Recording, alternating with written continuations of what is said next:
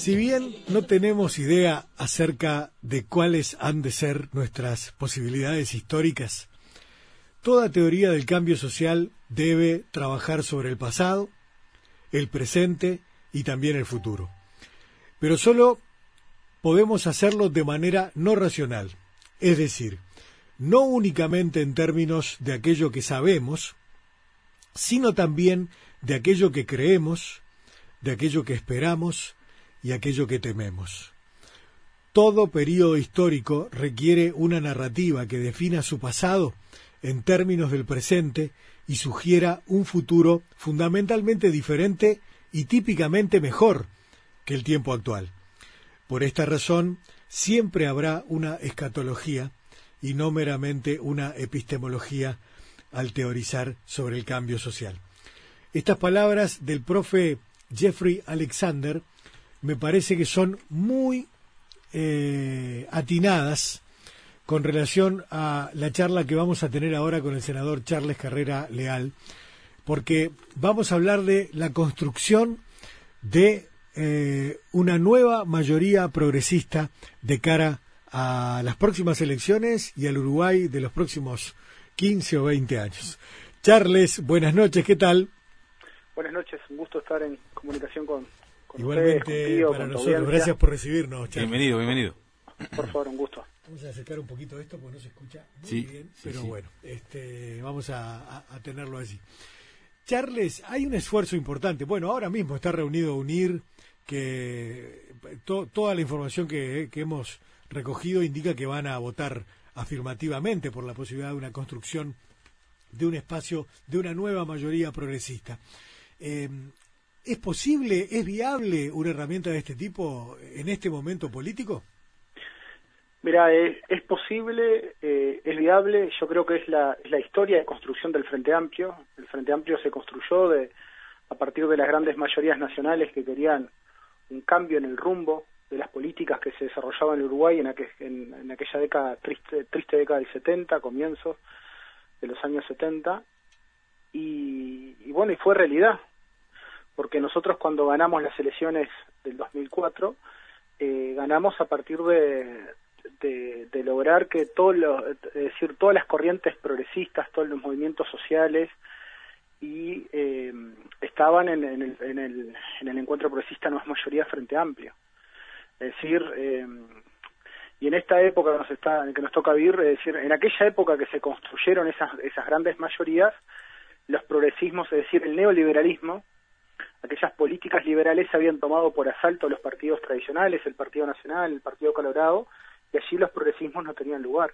Entonces yo creo que es muy oportuno que hoy estamos en los, en los albores de una nueva elección nacional, donde hay que seguir construyendo, eh, construyendo eh, nuevas políticas públicas en beneficio de las grandes mayorías, aplicar aquella máxima de Artigas que los más infelices sean los más privilegiados, es decir, me parece que es muy oportuno esta convocatoria que está haciendo nuestro precandidato, eh, nuestro candidato, perdón, Daniel Martínez, y desde el Frente Amplio estamos haciendo esa convocatoria y realmente nos satisface que el que Amado, que es una persona que, que tiene un, un sesgo progresista, es decir, tiene, eh, se considera un hombre de izquierda, eh, con su grupo se sume a este gran proyecto que es luchar por un nuevo gobierno frente amplista para seguir construyendo políticas públicas en beneficio de las grandes mayorías.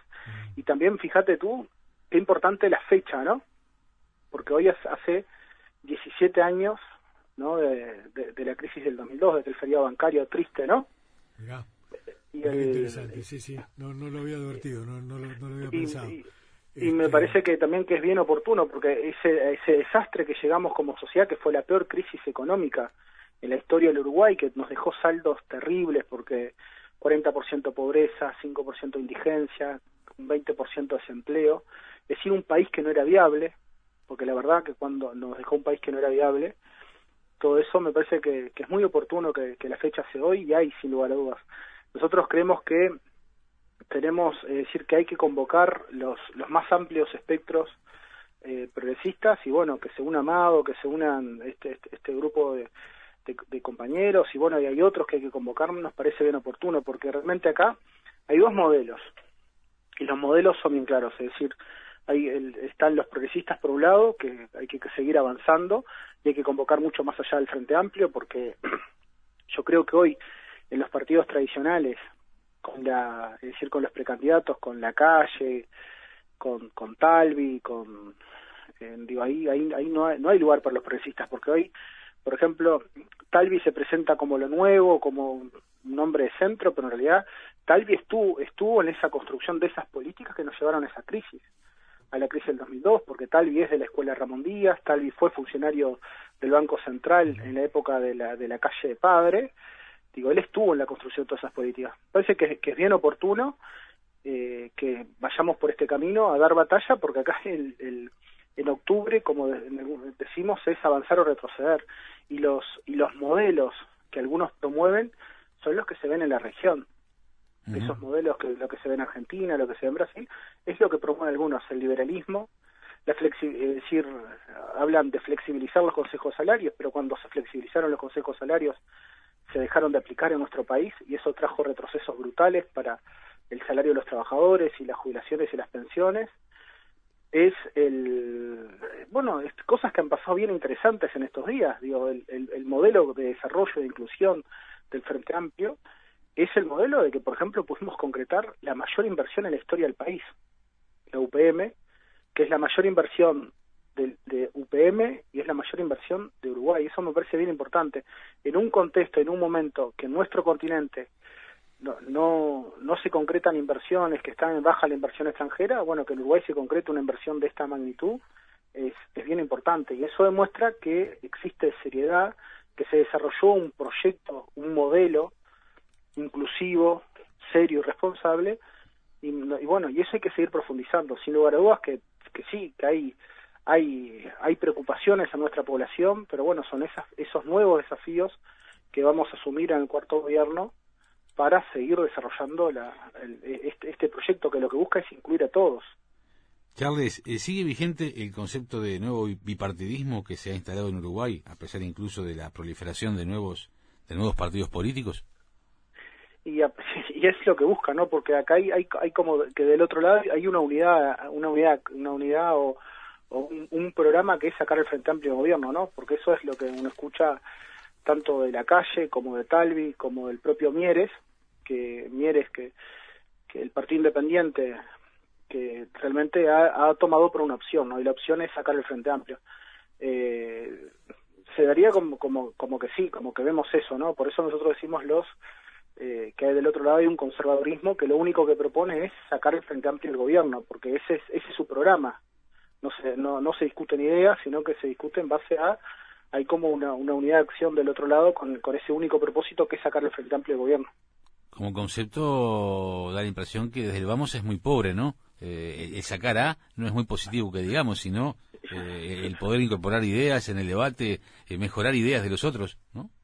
Y es eso lo que nosotros tenemos que, nosotros los frente amplistas tenemos que proponer a los, a, los progresistas que estamos convocando, proponer que nosotros nos unimos, pero nos unimos en base a un, programa de ideas, un conjunto de ideas que es seguir avanzando y seguir desarrollando el bienestar de la sociedad uruguaya incluir el mayor número de, de, habitantes que se puedan desarrollar, es que es eso, y, del otro lado no, del otro lado lo, es, es como si tú, sí, es un concepto bien pobre, pero la pobreza, es eh, hay una pobreza de ideas, y nosotros lo que tenemos que proponer, bueno, de este otro lado es discutir ideas, discutir un programa, eh, llegar a un acuerdo, bueno, vamos a estar juntos, el Frente Amplio más eh, este otro conjunto progresista, bueno, vamos a estar atrás de, de estos objetivos en común, el de, que son los grandes temas temas temas nacionales que de, preocupación de nuestros habitantes.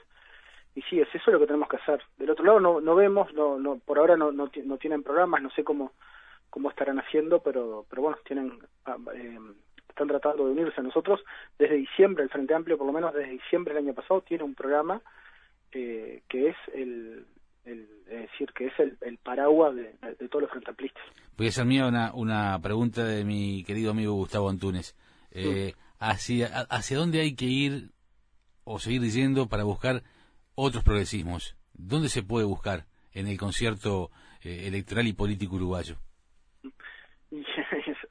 soy, que, yo creo que hoy lo que se va a dar a partir de que de que unir, que Amado, que su grupo diga, bueno, ahí lo que hay que salir es, es, a, es a buscar eh, otros aliados. Yo creo que hoy hay aliados y de los resultados de las últimas elecciones internas te marcan claramente que eh, el, el, wilsonismo como que, perdió lugar en el, en el Partido Nacional o cada vez es, es, es menor. Yo creo que hay wilsonistas que, eh, que están, bueno, tan wilsonistas que hoy lo tenemos al hijo de Wilson Ferreira que está en el, en el espacio, por ejemplo, en el espacio 609.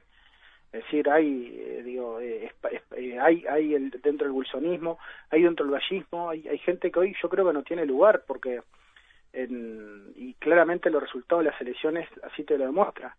Y también uno analiza el, el, qué sé yo, el grupo de los intendentes, que era un grupo que, tenía una matriz wilsonista, se termina juntando con, con el herrerismo, ya por ejemplo Eber Rosa, que, que es un hombre muy progresista, eh, se baja del grupo de los intendentes. Hay ahí hay yo, yo creo que hay muchas personas progresistas que hay que tener hay que tender un diálogo adentro de los propios partidos que integran. Yo creo que hay hay personas que, que se puede dialogar y hay que tratar de lograr las grandes mayorías para eh, desarrollar esas políticas públicas que necesita el Uruguay el Uruguay para dar un salto definitivo hacia el desarrollo a partir de hay, hay, hay que a, partir bueno de esos cambios que tenemos que hacer en la política económica esos cambios que tenemos que hacer en seguridad y convivencia esos cambios que tenemos que hacer por ejemplo en las políticas de inclusión para luchar contra lo, los problemas de, fragmentación social esos cambios que tenemos que seguir, seguir profundizando las políticas de vivienda y bueno allí hay que convocar pero hay hay hay un grupo importante de, de, de uruguayos de, de nuestros habitantes que comparten esas ideas y que bueno y que hay que conversar con ellos yo he escuchado, claro, yo he escuchado a algunos analistas ah. que han dicho incluso eh, que hoy la dirigencia política eh, nacionalista no interpreta realmente eh, al wilsonismo, más allá que se dice serlo, eh, pero el, el, pequeño gran detalle, y no pequeño ni, ni, ni, por último menos importante, es que hay mucha mucho votante wilsonista, que es el que va a decidir, más allá de lo que diga su dirigencia. Sí, sí, sí, mucho votante wilsonista, mucho votante ballista, bueno, hay que, y hay que, hay que dialogar con ellos para, eh, pa, para lograr, y, y, bueno, y después que se den los resultados electorales hay que hablar con ellos porque nosotros tenemos que desarrollar políticas de Estado, es decir, políticas que tienen que trascender el periodo gobierno, porque hay que seguir profundizando y desarrollando cambios institucionales que beneficien a, a toda nuestra sociedad.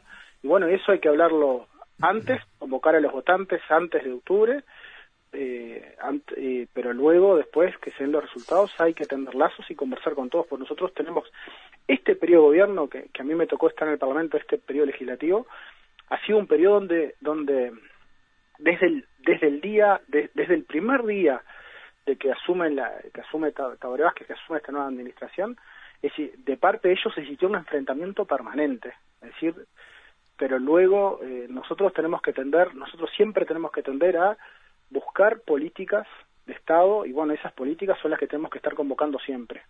Sí, acá es interesante eso que decís, Charles, porque este, hasta el momento el Uruguay ha conocido solamente los gobiernos que eran integrados por una coalición de blancos y colorados, fundamentalmente, sí, en su totalidad, desde la recuperación democrática para acá, ¿verdad? Y eh, después los gobiernos con mayoría partidaria del Frente Amplio. Gobiernos donde haya, donde haya de ser necesaria la negociación política entre, entre un partido y más fuerzas o entre varios partidos, hasta el momento no ha habido. Quizás sea esta oportunidad que viene ahora. Eh, lo que sería una, un, un, refuerzo muy importante para nuestra cultura democrática, sin lugar a dudas. Ahora la pregunta que a, que a mí me surge es, Charles, eh, este, este tipo de herramientas, ¿es hábil, es capaz de darnos la, los, los resultados o los planteos, los prospectos, las propuestas que necesitamos? Porque el Frente no puede comparecer con la idea de más de lo mismo, de lo que ha hecho. Tiene que cambiar. Y los que están afuera bueno, yo no sé si están dispuestos a bancarse muchas de las cosas que plantea el frente. Eso es delicado el equilibrio, ¿no? Mm. No, primero algo que te, solo quería agregar, lo primero que decías, eh, que hay, hay un tema que yo creo que el Frente Amplio está bien, el Frente Amplio decís, pero eh, a partir del gobierno de Pepe se le dio participación en, en, todas las empresas públicas y en los organismos de contralor del Estado. No, no, eso está bien, sí, eso, pero... No, pero eso me parece que es importante porque ellos... Está bien, lo admito. Pero, eh, pero ¿sabes que Eso porque yo creo que ahí hay, un, hay algo que ellos dicen que ellos participan en las empresas para controlar. No, no.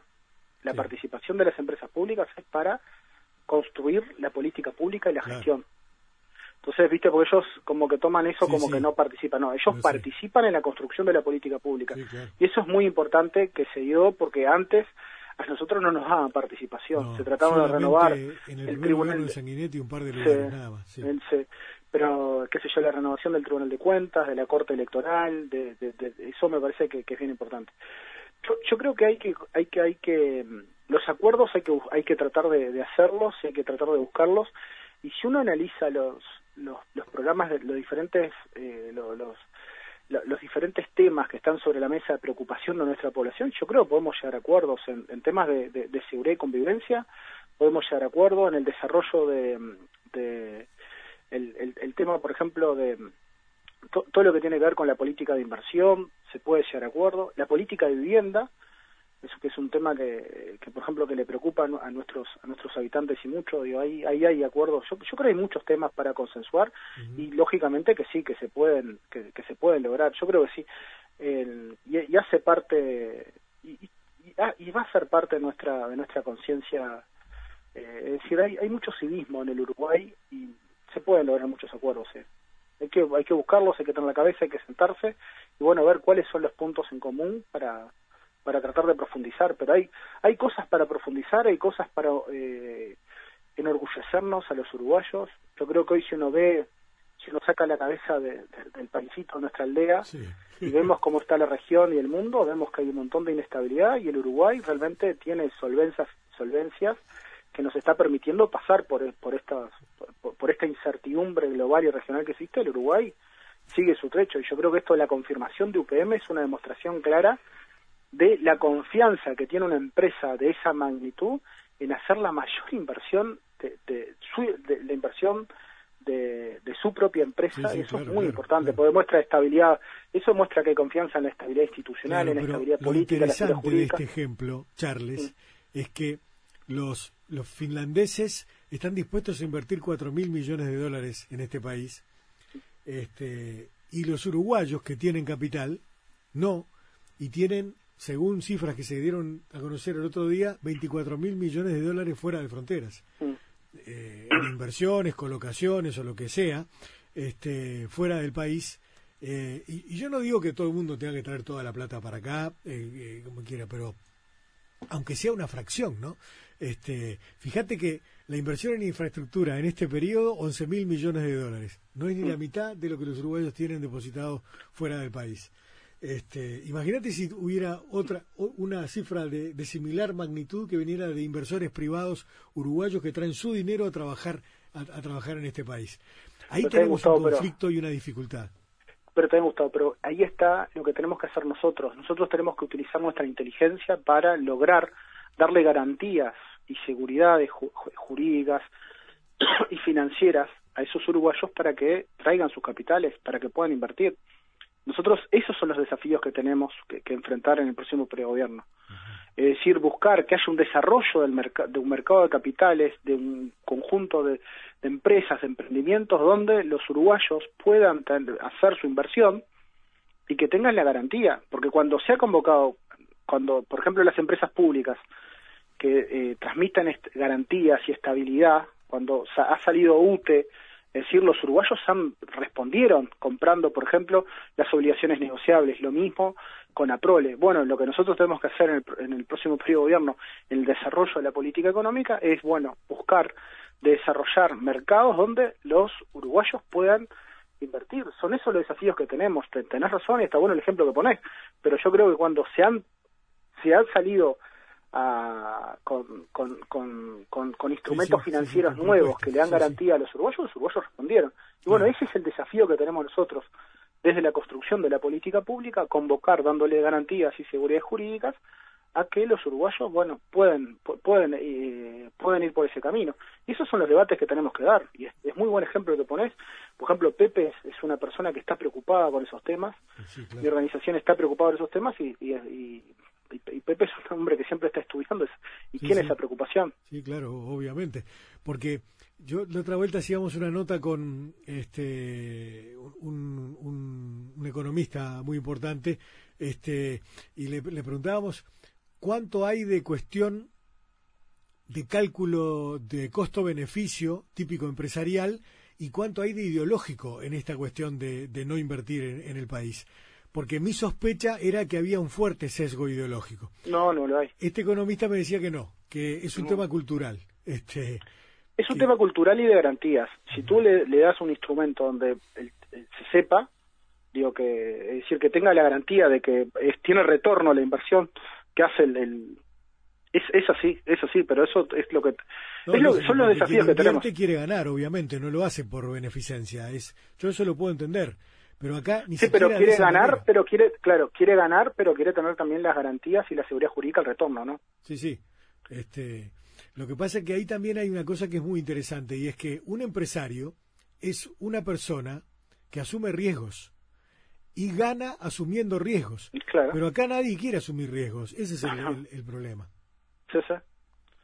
Pero es eso, pero hay formas, hay instrumentos, hay, hay, que, hay que buscarlos, hay que legislar, eh, hay, hay que buscar el, desarrollo, eso, hay, hay que hablar con el, mundo ya inventó todo en esto, este, obviamente. sí, no, otra. Este, obviamente.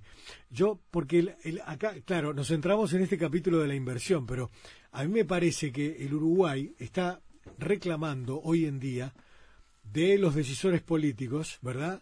Eh, los que están en el Parlamento, los que están en el Poder Ejecutivo y demás, también riesgo para asumir desafíos nuevos y dar un salto cualitativo que el país puede llegar a dar, haciendo un esfuerzo grande, pero puede llegar a dar, que nos lleve a convertirnos en una sociedad avanzada, cosa que no hemos logrado todavía. Nos falta mucho eh, desarrollo humano, por ejemplo, construir desarrollo humano nos falta mucho en materia de salario. El otro ayer hablábamos del tema del salario. El salario en este país es una vergüenza todavía.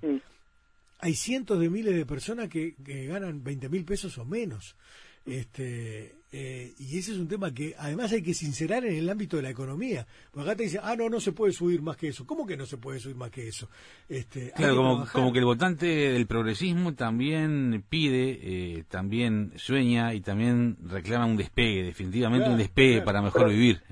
Pero está bien, pero yo creo que el despegue para, está bien para mejor vivir, yo creo que es lo que necesita el Uruguay. Nosotros para mí estamos en un momento bisagra, es decir, es decir, damos un salto hacia adelante, pero el salto hacia adelante es que nosotros todavía eh, necesitamos tener instrumentos nuevos que permitan este tipo de participación, donde los, eh, esos uruguayos que tienen sus depósitos en el extranjero pueden asumir el riesgo en conjunto con el Estado de invertir en el Uruguay, eh, porque necesitamos, por ejemplo, fuertes inversiones en infraestructura.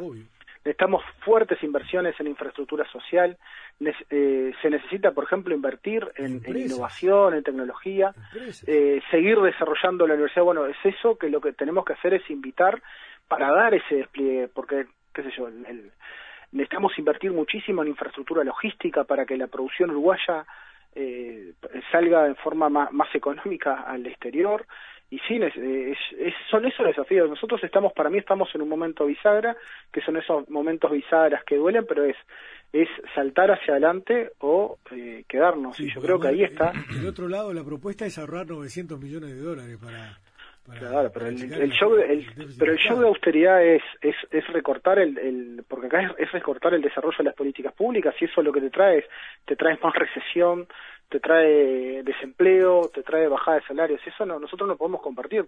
Lo que nosotros tenemos que buscar es eh, más inversión, más desarrollo para, bueno, seguir la ruta esa que se trazó a partir del año 2005, que es una ruta inclusiva, que es la ruta de el, desarrollo económico con redistribución de la riqueza, que es la, la, mejor política social, porque la, que se, que se ha aplicado en Uruguay a partir del año 2005 a la fecha. Pero es un desafío lindo el que tenemos y es el, y es el debate que tenemos que dar en, en este periodo electoral y es eh, dar el salto hacia adelante, hacia el futuro.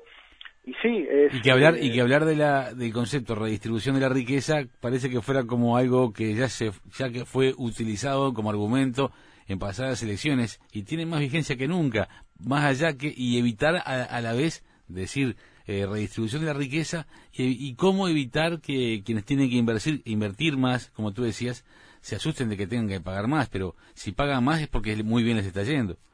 ¿Cómo explicar eso?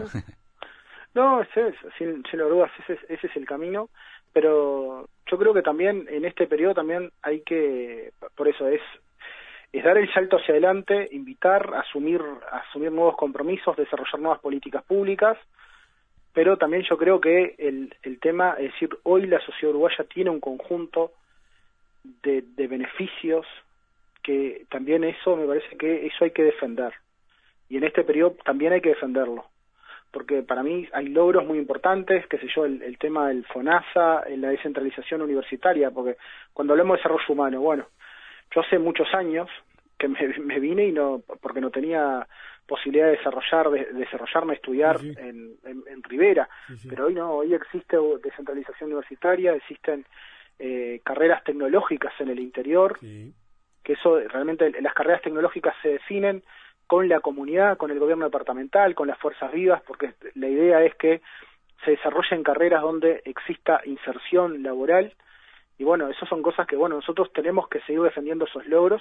Y me parece que los logros también tienen que tener un componente de, eh, de, de, la defensa en este periodo electoral, porque decir, asumimos nuevos desafíos, sí, asumimos nuevos compromisos, queremos, no queremos hacer más de lo mismo, pero a mí me parece también que en, en, este momento de que existe tanta incertidumbre a nivel regional y global, me parece que defender las cosas buenas que tenemos como sociedad uruguaya, ese es un capital que tenemos y a partir de ahí, bueno, dar un salto hacia adelante. Totalmente, porque además esto es lo que yo leía al comienzo de, Jeffrey Alexander, ¿no? Esto tiene que ver con la, con la, con la historia, con la trayectoria y con la construcción de un prospecto nuevo. Esa, esa es lo que, pasa. Ahora, el tema es que lo que yo veo es que eh, a veces nos centramos demasiado en la defensa de lo, de lo que hemos avanzado y nos olvidamos que la gente nos está pidiendo saber para dónde vamos en adelante, qué es lo que quieren. A, mí siempre me hace, me hace mucha gracia una cosa. Cuando llega el, el aniversario de la adopción de la legislación que incluyó a las empleadas domésticas en, la, en, la, en, los consejos de salarios y en la regulación del, del tiempo laboral y demás, mm. siempre nos llaman y dicen, ah, tenemos que recordar esto. Sí, claro, obvio, hay que, hay, siempre hay que tenerlo presente. Pero yo siempre les pregunto, ¿y, ¿y ahora para dónde vamos? ¿Cuál es el paso siguiente? Porque lo que la gente nos está pidiendo ahora es saber qué vamos a hacer ahora, el año que viene, y los próximos cinco y los próximos diez años para poder avanzar. Esto ya lo tenemos y está bárbaro, pero tenemos que saber qué, cuál es el, paso siguiente. Y ahí es donde, eh, hasta el momento por lo menos, ha habido de repente más dificultades. Claro, es un tiempo muy complejo, lo sabemos. Este ha sido un quinquenio muy complejo eh, en materia de lo que es, cómo se está comportando la región, cómo se comporta el mundo. Eh, no Pasa que existe una inestabilidad, claro, pero existe una inestabilidad muy grande hoy. Claro, Pero es, eso es que se han dado dificultades en ese sentido.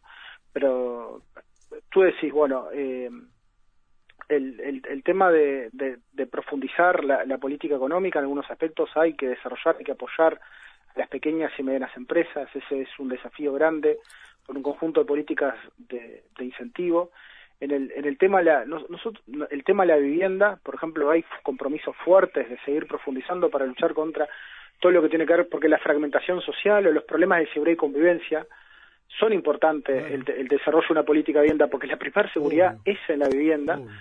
Es decir, eh, hay nuevos desafíos y, en, y compromisos de decir nosotros, por ejemplo, en los temas de, de, seguridad y convivencia no estamos conformes con el, con, decir, con los resultados que se han obtenido hasta el momento, pero también acá hay que decirlo claramente, decir nosotros tenemos un compromiso muy fuerte de luchar contra todas las violencias y estamos en un mundo eh, bueno, lo hemos dicho en alguna oportunidad aquí, nosotros estamos, vivimos en el continente más violento y desigual del mundo y eso nos impacta.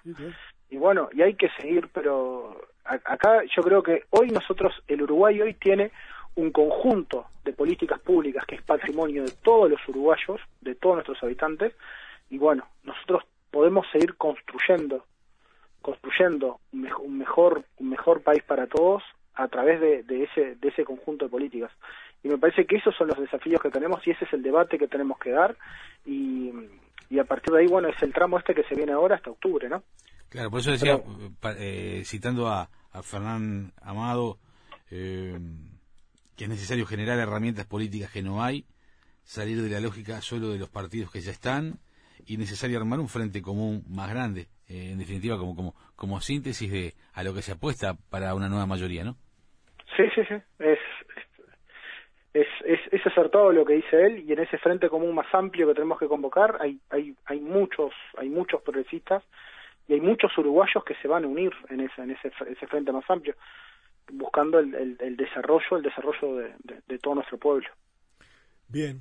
Eh, Charles, bueno, ya ahora vamos a hablar con Patricia Soria en un instante nada más, pero ya está sellado el acuerdo ah, con el Frente Amplio. Buena noticia. Sí, y, claro, y, habló eh, Fernando Amado de algo que veníamos comentando hace rato. Hay una tensión entre el progresismo y el conservadurismo, que es la, el pleito final en definitiva, ¿no? Muy buena noticia, así que muchas gracias. Dale, le mando un fuerte abrazo, este un gusto, un, abrazo grande, muchas gracias. Seguimos en contacto, un abrazo. Gracias, El senador Charles Carreras.